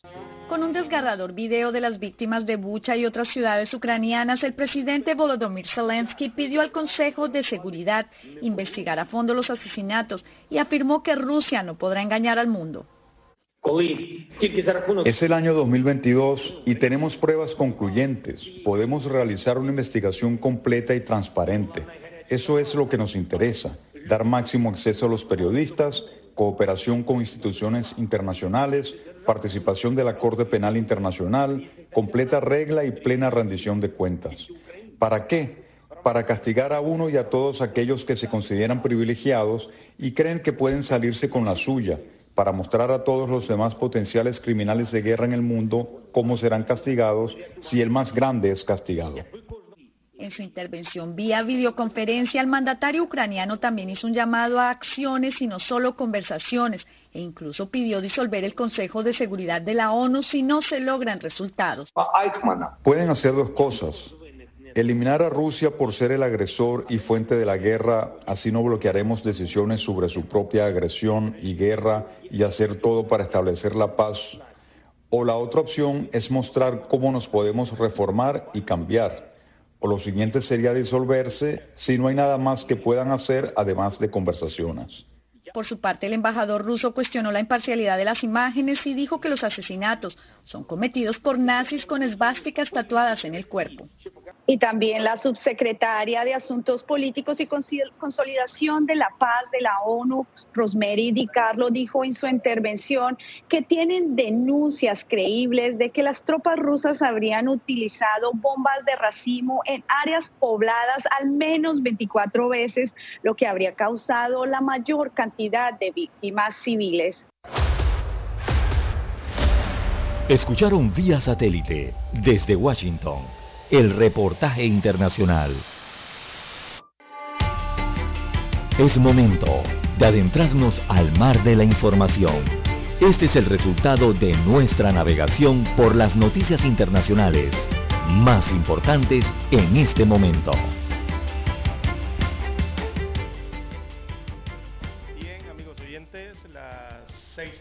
6.50, 6.50 minutos de la mañana en todo el territorio nacional. A nivel internacional de relieve tenemos Oklahoma aprueba ley que veta el aborto en casi su totalidad. Es la norma más eh, restrictiva de los Estados Unidos de América, por lo menos en este estado. Así que la Cámara Baja del Estado de Oklahoma en Estados Unidos de América, controlada por los republicanos, aprobó este martes un proyecto de ley que prohíbe el aborto en casi todos los casos, excepto en los que la vida de la madre está en riesgo y que se convertirá o, en legislación más restrictiva, se convertirá esta en la, en la legislación restrictiva más restrictiva del país en este caso. Así que el texto avalado por 70 votos a favor y 14 en contra tiene que ser ahora promulgado por el gobernador del estado. El gobernador del estado de Oklahoma es el republicano Kevin Stitt quien eh, en septiembre pasado prometió firmar cualquier legislación de este tipo que llegue a su escritorio. Veamos lo que dice la propuesta de Oklahoma. Eh, esta propuesta prohíbe con penas de hasta 10 años de prisión que un médico realice un aborto a cualquier momento del embarazo, a no ser que sea para salvar la vida de la mujer.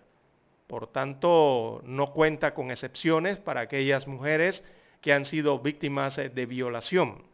Además, permite a particulares presentar demandas civiles contra cualquier persona que ayude a una embarazada a abortar si creen que fingen, o perdón, si creen que infringen la prohibición. Y también ofrece recompensas económicas al demandante si gana el juicio. Así que Oklahoma se había convertido en el principal destino para abortar de las mujeres del vecino Texas, después de que en este estado se prohibiera el aborto a partir de la sexta semana de gestación. Bueno, esto fue aprobado el día de ayer. Eh, eh, hay voces a favor y en contra dentro de los Estados Unidos respecto a esto.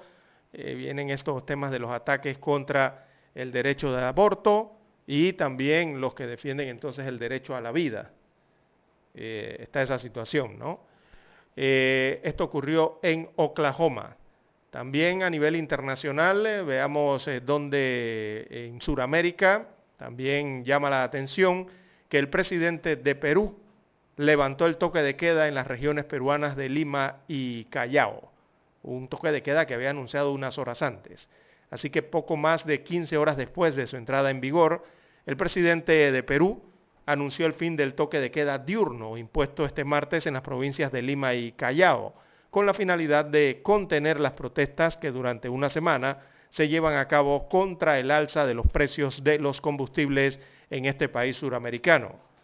Así que debo anunciar que a partir de este momento eh, vamos a dejar sin efecto la inmovilidad corresponde llamar a la tranquilidad del pueblo peruano, dijo el mandatario Castillo durante una reunión sostenida entre su gabinete y la mesa directiva del Congreso dominado por la oposición.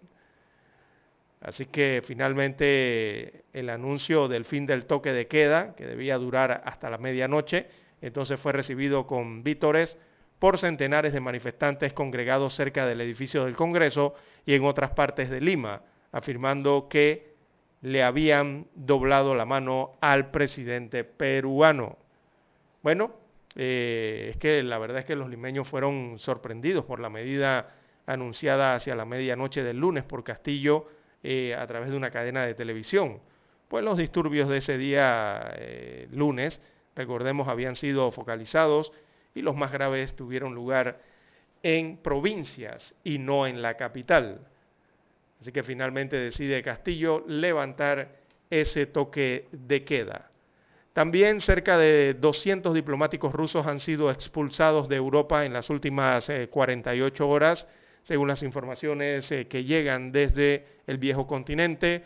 Francia, Alemania, Italia, España, Dinamarca, Suecia y Eslovenia expulsaron en dos días a decenas de diplomáticos rusos, un gesto que marca una nueva eh, degradación de las relaciones con Moscú, después de que salieran a la luz eh, masacres de las que se acusa a Rusia. Así que Italia expulsó, veamos la cantidad, a 30 diplomáticos rusos, eh, aducen los italianos por razones de seguridad nacional. Eslovenia también expulsó 33 diplomáticos rusos para expresar su fuerte protesta y conmoción por lo que está sucediendo en Ucrania. Eh, y también Alemania comunicó que expulsaba un elevado número de diplomáticos rusos destinados en Berlín, eh, según la ministra de Relaciones alemana, Ana Elena Baerbock. De acuerdo con las informaciones entonces de AFP, eh, se calcula que los expulsados de Alemania serían unos 40 diplomáticos rusos. Igualmente lo ha realizado Francia, y Suecia. En Francia fueron 35 diplomáticos expulsados, en Dinamarca expulsaron a 15 más y eh, España eh, decidió expulsar alrededor de 25 eh, diplomáticos rusos. Bélgica también ha anunciado que en las próximas horas hará la expulsión de diplomáticos, al igual que Países Bajos y Polonia. Así que esto podría sumar, amigos oyentes, cerca de 300 eh, diplomáticos rusos que serían expulsados o que habrían ya sido expulsados en total de varios países europeos. Bien, las 6.57 minutos eh, de la mañana en todo el territorio nacional.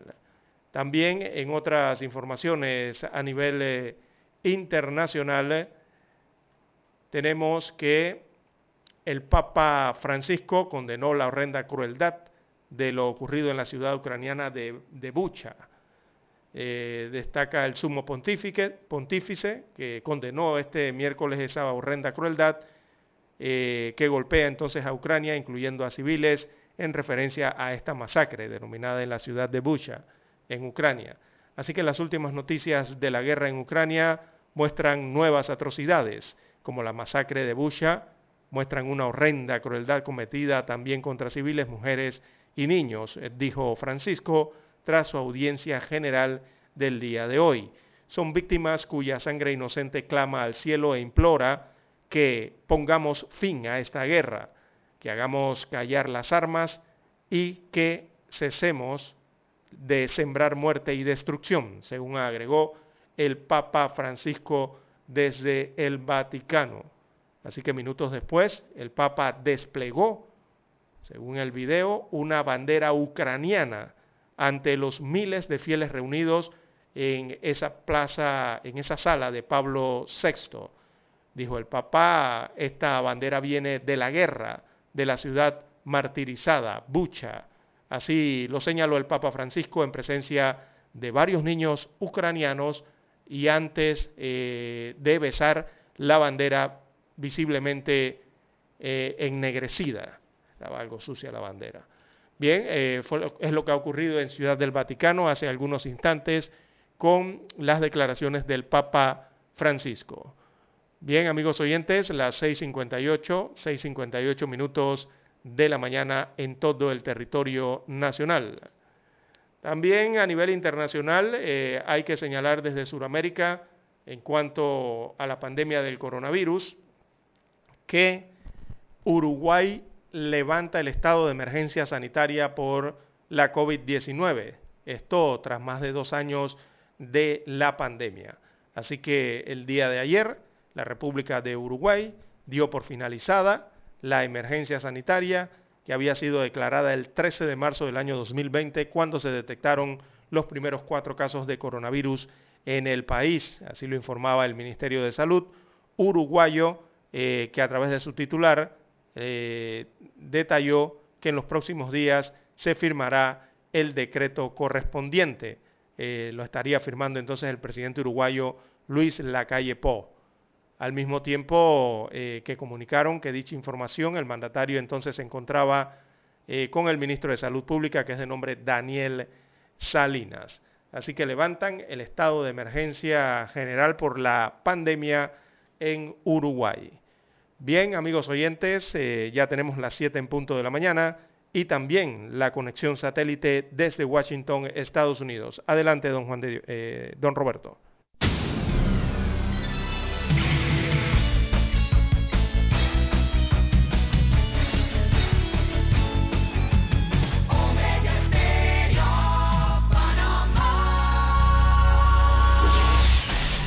El satélite indica que es momento de nuestra conexión. Desde Washington, vía satélite. Y para Omega Estéreo de Panamá, buenos días, América. Buenos días, América. Vía satélite. Desde Washington.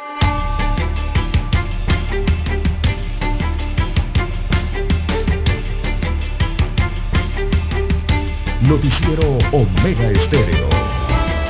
El secretario general de la OTAN, Jens Stoltenberg, afirmó el martes que prevé que salgan a la luz más atrocidades en Ucrania a medida que las tropas rusas continúen retirándose de las áreas alrededor de Kiev. Stoltenberg rechazó las afirmaciones rusas de que las atrocidades fueron un montaje. Por su parte, el ministro de Finanzas francés Bruno Le Maire dijo el martes que existe una determinación total de los 27 países que conforman la Unión Europea para imponer sanciones a Rusia que podrían apuntar al petróleo y al carbón por evidencia de que sus tropas han asesinado a civiles ucranianos. El gobierno estadounidense prepara nuevas sanciones contra Moscú. Y para explicarnos de qué se trata, nos acompaña Jacopo Luzzi nuevamente en estudio. ¿Qué podríamos esperar ahora por parte de Washington, Jacopo? Yasmín, según la Casa Blanca, estas medidas degradarán los instrumentos clave del poder estatal ruso, impondrán un daño económico agudo e inmediato a Moscú y responsabilizarán a la cleptocracia rusa que financia y apoya la guerra de Putin. Además, Estados Unidos ha llegado a la conclusión de que Rusia cometió crímenes de guerra en Ucrania y las informaciones que llegan de Bucha parecen mostrar aún más evidencias. Además, para aumentar la presión sobre Moscú, la Casa Blanca está lista a anunciar un nuevo paquete de sanciones en coordinación con sus aliados, que prohibirá todas las nuevas inversiones en Rusia, aumentará los castigos a las instituciones financieras y empresas estatales en Rusia y sancionará a los funcionarios del gobierno ruso y sus familiares. Es parte de la continuación de nuestros esfuerzos para que sepan que hay consecuencias por sus actos y responsabilizar a los funcionarios rusos. El Pentágono dijo que la mayoría de las tropas rusas se retiraron del área de Kiev y que Rusia ahora parece estar lista para concentrarse más en la región del Donbass al este, que ha visto un incremento de ataques aéreos y maniobras militares rusas. Además, los funcionarios ucranianos advierten que las atrocidades en los pueblos y ciudades a los que no han aún llegado podrían ser incluso peores que las de Bucha. Jacopo, muchas gracias por acompañarnos. El secretario de Estado de Estados Unidos, Anthony Blinken, participará en una reunión regional sobre migración que se llevará a cabo en Panamá. Así lo confirmó la canciller de ese país, Erika Moines. De acuerdo con Moines, el conclave que se realizará a mediados de abril reunirá a unos 10 cancilleres de la región con el objetivo de abordar la crisis migratoria y permitirá a Panamá seguir fortaleciendo lazos con el gobierno estadounidense. Las subidas de las tasas de interés destinadas a reducir la inflación ralentizarán el crecimiento económico, pero no llevarán a la economía estadounidense a una recesión, dijo este martes la presidenta del Banco de la Reserva Federal de San Francisco, Mary Daly. No espero que caigamos en recesión, dijo Daly en una reunión de la Asociación de Funcionarios Financieros de Estados Unidos en Seattle, señalando que hay mucho impulso en la economía. Las temperaturas de la Tierra rebasarán un umbral crucial de peligro a menos que se reduzcan las emisiones de gases de efecto invernadero más rápido de lo que países se han comprometido a hacerlo, aseguró el máximo organismo de científicos climáticos, advirtiendo sobre las consecuencias de no tomar medidas, aunque también resaltó esperanzadoras muestras de progreso. En el Acuerdo Climático de París en 2015, los gobiernos acordaron mantener el calentamiento global muy por debajo de los 2 grados Celsius 3,6 Fahrenheit. En más noticias, una polémica ley que rige las discusiones de identidad de género en las escuelas de Florida ya entró en vigencia. Activistas de la comunidad LGBTQ apelaron la decisión y esperan el pronunciamiento de una corte federal. José Pernalete nos da más detalles desde Miami. Una ley vigente en Florida, conocida como No Digas Gay, prohíbe a los maestros hablar de identidad de género y orientación sexual en la educación preescolar y primaria y levanta polémica en el estado del sol.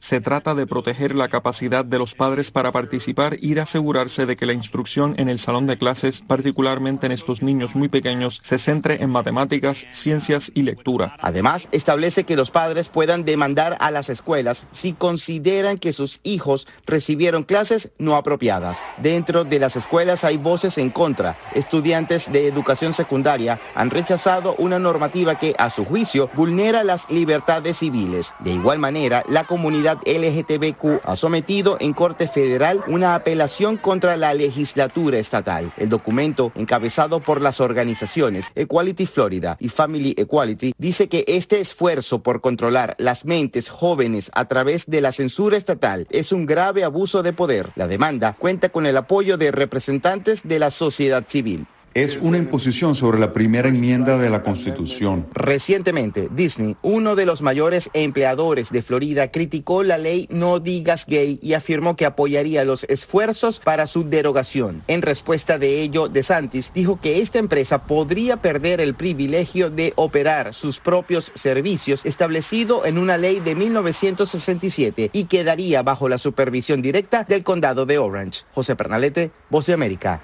Miami. Desde Washington vía satélite. Y para Omega Estéreo de Panamá hemos presentado Buenos Días América. Buenos Días América.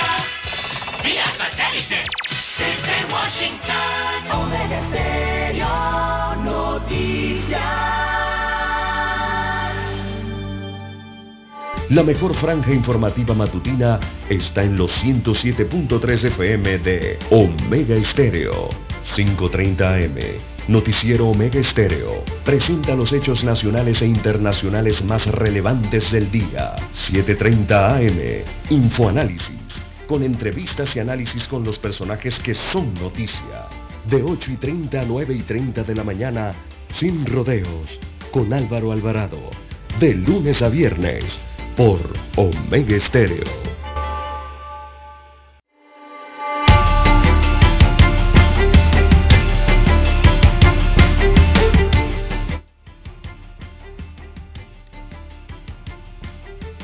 Bien, amigos oyentes, las 77, 77 minutos eh, de la asamblea, eh, no, 77 minutos en todo el territorio nacional. Sí, de la asamblea eh, es el siguiente tema que vamos a tratar en el noticiero Mega Estéreo, ya que en la Asamblea Nacional suspenden por segunda vez la comparecencia del director general de la Caja del Seguro Social, Enrique Lao Cortés aunque Enrique Lao Cortés acudió, pero se retiró repentinamente del lugar, según se informó. Así que el director de la Caja del Seguro Social eh, sigue sin responder el cuestionario de 15 preguntas aprobadas por el Pleno de la Asamblea Nacional. Esto luego de que este órgano del Estado suspendiera la audiencia programada para este martes 5 de abril. Se conoció que Lao Cortés llegó a la Asamblea Nacional pero abandonó el lugar antes de que se iniciara la reunión. Estuvo en el Salón Chanchoré.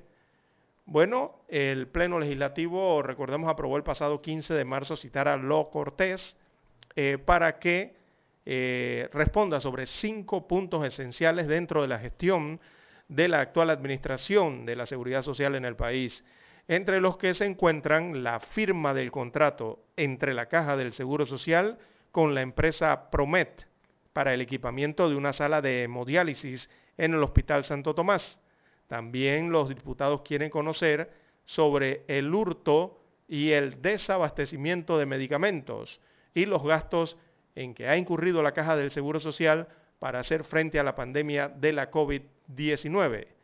Además, Lao Cortés deberá responder sobre los avances de los trabajos en la ciudad de la salud, ¿verdad? La antigua ciudad hospitalaria, el costo final de esta obra y su administración, así como la cantidad de vacunas que ha colocado el personal de la Caja del Seguro Social, el futuro también de las actuales unidades hospitalarias y el manejo de los desechos hospitalarios eh, son parte de las preguntas que contiene ese cuestionario eh, para Enrique Lao Cortés.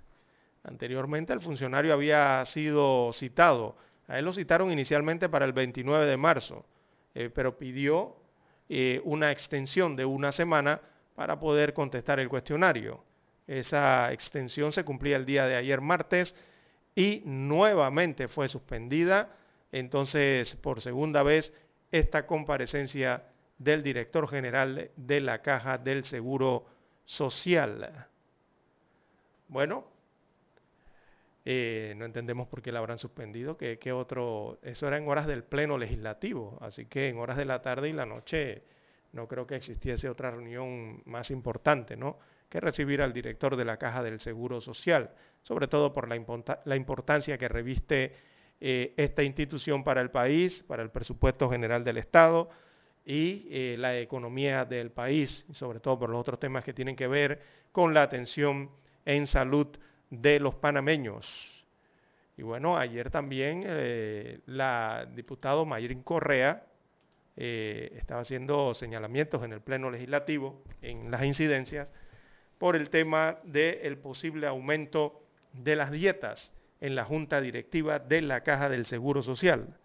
Eso, eso, estos señalamientos lo hacía en momentos en que llegaba el director de la Caja del Seguro Social, ¿verdad?, a las instalaciones de la Asamblea Nacional.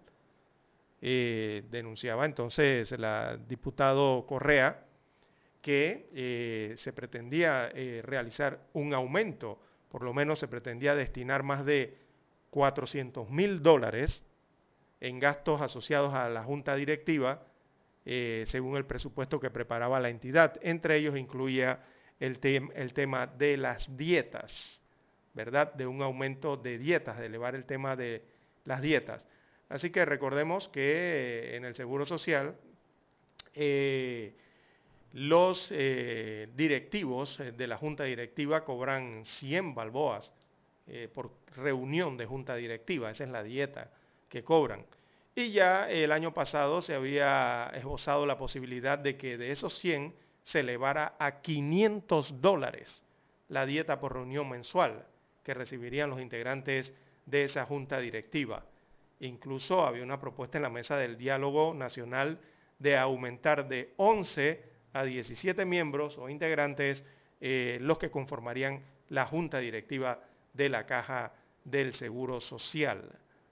Así que esas eran algunas propuestas eh, que se esbozaban en la mesa del diálogo nacional, ¿verdad? Y aumentar eso a 500 dólares. Digo, esa propuesta fue rechazada inicialmente eh, por todo el pueblo, los asegurados y los conocidos en estos temas, ¿verdad? Eh, allí en, la mesa del diálogo nacional, porque eso sería aumentar el gasto y aumentar el número de integrantes, evidentemente más gasto destinado entonces por mes para sufragar esas eh, dietas, eh, por ejemplo, de mantenerse la cantidad de directivos, 11 en la actualidad, y si usted aumenta la dieta a por lo menos 500 dólares por reunión, supongamos que ocurriría eso, si en tal caso ocurre, la caja del Seguro Social, multiplicando rápidamente aquí, tendría que destinar unos 5.500 dólares eh, mensuales y si eso lo multiplica serían más de 66 mil dólares al año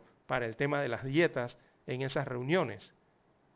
Y si se eleva el número de integrantes, si en tal caso ocurriese, como la dieta a 500, oiga, eso subiría a 8.500 por mes y a más de 100 mil dólares por año en dieta en una institución que actualmente no tiene la capacidad, de, amigos oyentes, de entregar en sus farmacias las medicinas a los asegurados, asegurados que pagan de antemano, porque el Seguro Social es así, es prepago. Tú pagas antes de recibir los servicios de la caja del Seguro Social, lo estás pagando antes y ni siquiera tienen la, capacidad en la farmacia entonces de entregarle los medicamentos a los asegurados para estar proponiendo elevarse dietas y estas situaciones, ¿verdad?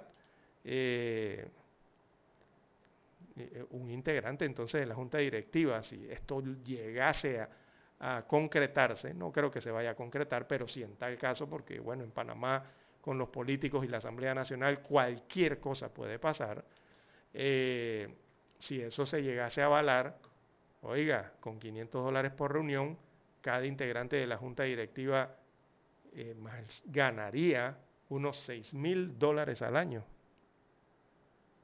más la dieta.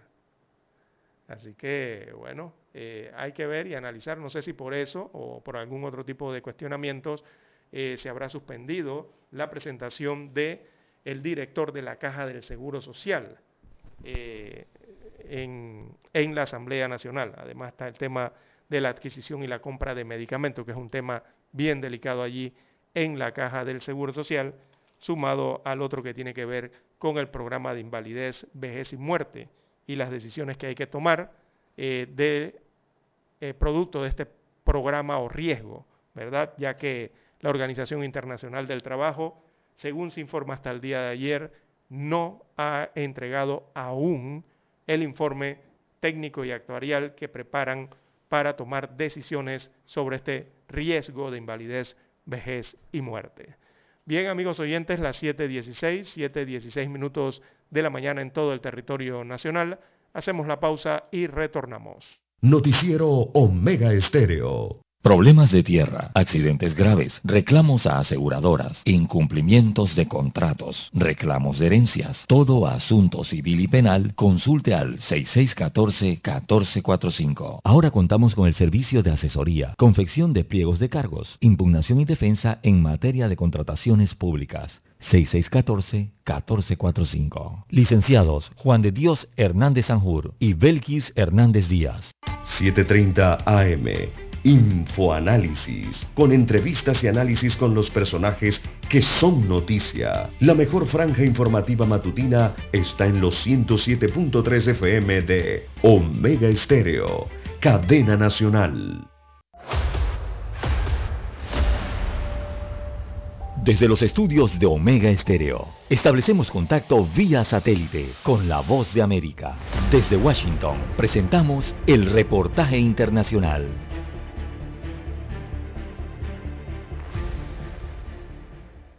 A partir del 23 de mayo será derogado el título 42 en la frontera sur de Estados Unidos. Vamos a seguir aplicando la ley. Y la Oficina de Aduanas y Protección Fronteriza advierte sobre posibles engaños a los que pueden estar expuestos los migrantes. Porque hay como que una expectativa de que eh, esto quiere decir que, que, no se están aplicando las leyes y eso no es. Estamos aplicando las leyes eh, y simplemente que no estamos usando la autoridad del Centro de Enfermedades bajo COVID que era bajo el título 42. En su lugar se regirán bajo el título 8, explicó Luis Miranda, comisionado adjunto de CBP. Que es la autoridad de la ley de inmigración y nacionalidad de los Estados Unidos que siempre ha estado en vigencia. Eh, es importante reconocer que bajo el título 8 eh, las personas son rápidamente puestas en procesos eh, de, removimiento, de deportación, eh, cuando no pueden establecer un fundamento legal para permanecer en Estados Unidos. Es decir, que a partir del 23 de mayo los migrantes podrán solicitar asilo de manera regular en un puesto fronterizo. Pero el asilo, para, que, para ser muy claro, no aplica para las personas huyendo por razones económicas. Según las leyes estadounidenses, tiene el derecho de solicitar protección aquel que haya sufrido o tema sufrir persecución, basada en su raza, religión, nacionalidad, opinión política o por su membresía en un grupo social determinado. Las leyes de los Estados Unidos, cuando se violan, cuando se trata de entrar ilegalmente, también previene eh, que, que la gente después se pueda acoger a un proceso eh, legal de, de, inmigración. Bajo el debido proceso, los migrantes son detenidos y entrevistados por un oficial de asilo, que determina la permanencia o deportación del extranjero. Jorge Agobián, Voz de América, Washington. Escucharon vía satélite desde Washington el reportaje internacional. Para anunciarse en Omega Estéreo, marque el 269-2237. Con mucho gusto le brindaremos una atención profesional y personalizada. Su publicidad en Omega Estéreo. La escucharán de costa a costa y frontera a frontera. Contáctenos 269-2237. Gracias. ¿Qué tal amigos? Les saluda Álvaro Alvarado. Quiero invitarlos para que me acompañen en mi nueva casa, Omega Estéreo, donde estaremos hablando sin rodeos de los temas que interesan a Panamá. De lunes a viernes, de 8 y 30 a 9 y 30 de la mañana. Sin rodeos, con Álvaro Alvarado, por Omega Estéreo. Noticiero Omega Estéreo.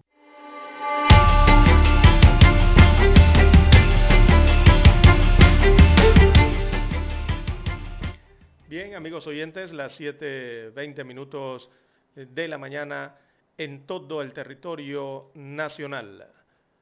Bueno, también eh, nos consultan, nos preguntan por acá, tema de la Junta Directiva, eh, nos preguntan si ya se sancionó el proyecto de ley de revocatoria de mandato de los diputados. Bueno, supongo que se refieren aquí al proyecto de ley denominado o llamado proyecto Yanivel Ábrego, ¿verdad? Esas modificaciones que se introdujeron en un artículo en la ley eh, del Tribunal Electoral o del Código Electoral que se pasó en la Asamblea Nacional y incluyeron allí ese, ese camarón legislativo, como le llaman comúnmente, ¿no? Eh, no, hasta el momento reviso la Gaceta Oficial, eh, reviso los anuncios del Ministerio de la Presidencia y no aparece ningún tipo de información que se haya sancionado o, que es lo que todo Panamá espera, vetado ese proyecto de ley. ¿Verdad? Porque realmente para nuestro concepto es lo que debe hacer el presidente de la República. Debe y tiene, en este caso, las dos condiciones que hacer. Eh, el presidente, yo no sé por qué lo piensa tanto el presidente Laurentino Cortizo, en cuanto a ese proyecto de ley. ¿Qué es lo que analiza tanto allí? Eso del viaje, eso se cae de, la mata, de la rama, como decimos en el interior. ¿Verdad? Ese es un veto que debe estar eh, listo ya. Pero no entiendo por qué lo analizan tanto. Es que ese es el problema, las situaciones que ocurren, si eso lo llegan a sancionar, eh, eh, simplemente nos están dando más indicativos de lo que está ocurriendo en el país y es de lo que hablábamos hace algunos bloques anteriores, antes del periódico, aquí en el noticiero con Juan de Dios Hernández, y es que, el sistema político está, viene dañado desde hace rato, viene desgastado desde hace rato, viene erosionado desde hace rato. Y hay que tratar de salvar esa situación en el país, porque es preocupante que esto siga ocurriendo y siga en ese camino. Entonces, como señalaba eh, ya los partidos políticos, los políticos en sí, no llenan las expectativas de, los electores, de los pobladores, de la gente, de los ciudadanos, y han olvidado atender las necesidades de la gente en las comunidades, de la gente en la calle, de los ciudadanos del país. Están como alejados, están como si hubiesen colocado una muralla, como, eh, están como distante de las necesidades de la población y de la gente. ¿Y por qué? Porque la política en Panamá al final se ha desenfocado totalmente. La política en Panamá está tan desenfocada de los problemas de la gente que lo que vemos es que la misma política lo que hace es generar sus propios problemas como políticos y como política.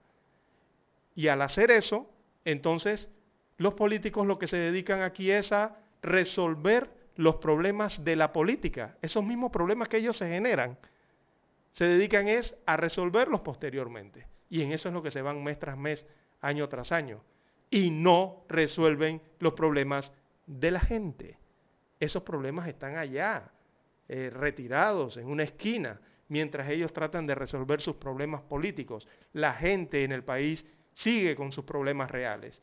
Y allí es la primera causa de por qué existe tanto descrédito de los políticos y los partidos políticos en este país, por qué hay tanta falta de credibilidad de la población hacia ellos, por qué cada vez que hacen una encuesta, un sondeo, eh, resultan entonces que se van al piso los niveles de credibilidad de desde el presidente de la República hasta cualquier representante de corregimiento. ¿Por qué? Porque están divorciados de la gente, están divorciados de los problemas que la gente quiere que resuelvan en el país, pero no se dedican a eso. Repito, porque se dedican a crear sus propios problemas políticos y a tratar de resolver esos propios problemas políticos. Este es un caso. Este proyecto de ley denominado ya nivel Ábrego es un caso e-, evidente de esa situación, generando sus propios problemas para resolver sus propios problemas. Entonces, eh, las dirigencias políticas aquí en el país, eh, digo, yo creo que ya deben dejarse de tanta improvisación año tras año, ¿no? Y, empezar a gobernar, ¿verdad? A tratar de hacerlo bien. Eh, para eso hay formas, hay técnicas, hay incluso hasta ciencias para gobernar. Pero el problema aquí es que los políticos hasta eso ignoran, amigos oyentes. Por eso tanta disfuncionalidad, ¿verdad? en, la política y en lo que uno espera, el resultado de la política, ¿verdad? Esas gestiones públicas que mejoren la situación del país, que mejoren y resuelvan los problemas que existen en el país. Y lamentablemente aquí, por más que le hagan llamados de atención a los políticos, ellos simplemente siguen ignorando esos llamados de la población, los llamados de los sectores, los llamados de los medios, todo el que le llama la atención, lo siguen ignorando porque al final yo creo que ellos ni siquiera saben que no saben. Y por eso ni siquiera les interesa en aprender cómo hacer las cosas bien, cómo hacerlas correctamente y de forma transparente, que es lo que viene exigiendo la población desde hace muchos años. Así que el país lastimosamente está dominado por esta situación eh, en la política. Aquí no hay sistemas para medir bajas responsabilidades, o sea, eh, aquí nadie pide rendición de cuentas de nada, aquí nadie cobra cuentas por el desempeño a nadie eh, que uno que se coloque, que pongan en los cargos públicos para desarrollar gestiones. Nadie pide rendición de cuentas de nadie, menos a los políticos en los cargos públicos. Por eso es que, lastimosamente, eh, a los políticos en los cargos gubernamentales les da lo mismo hacerlo bien que hacerlo mal, porque no los miden, no hay rendición de cuentas, no hay transparencia.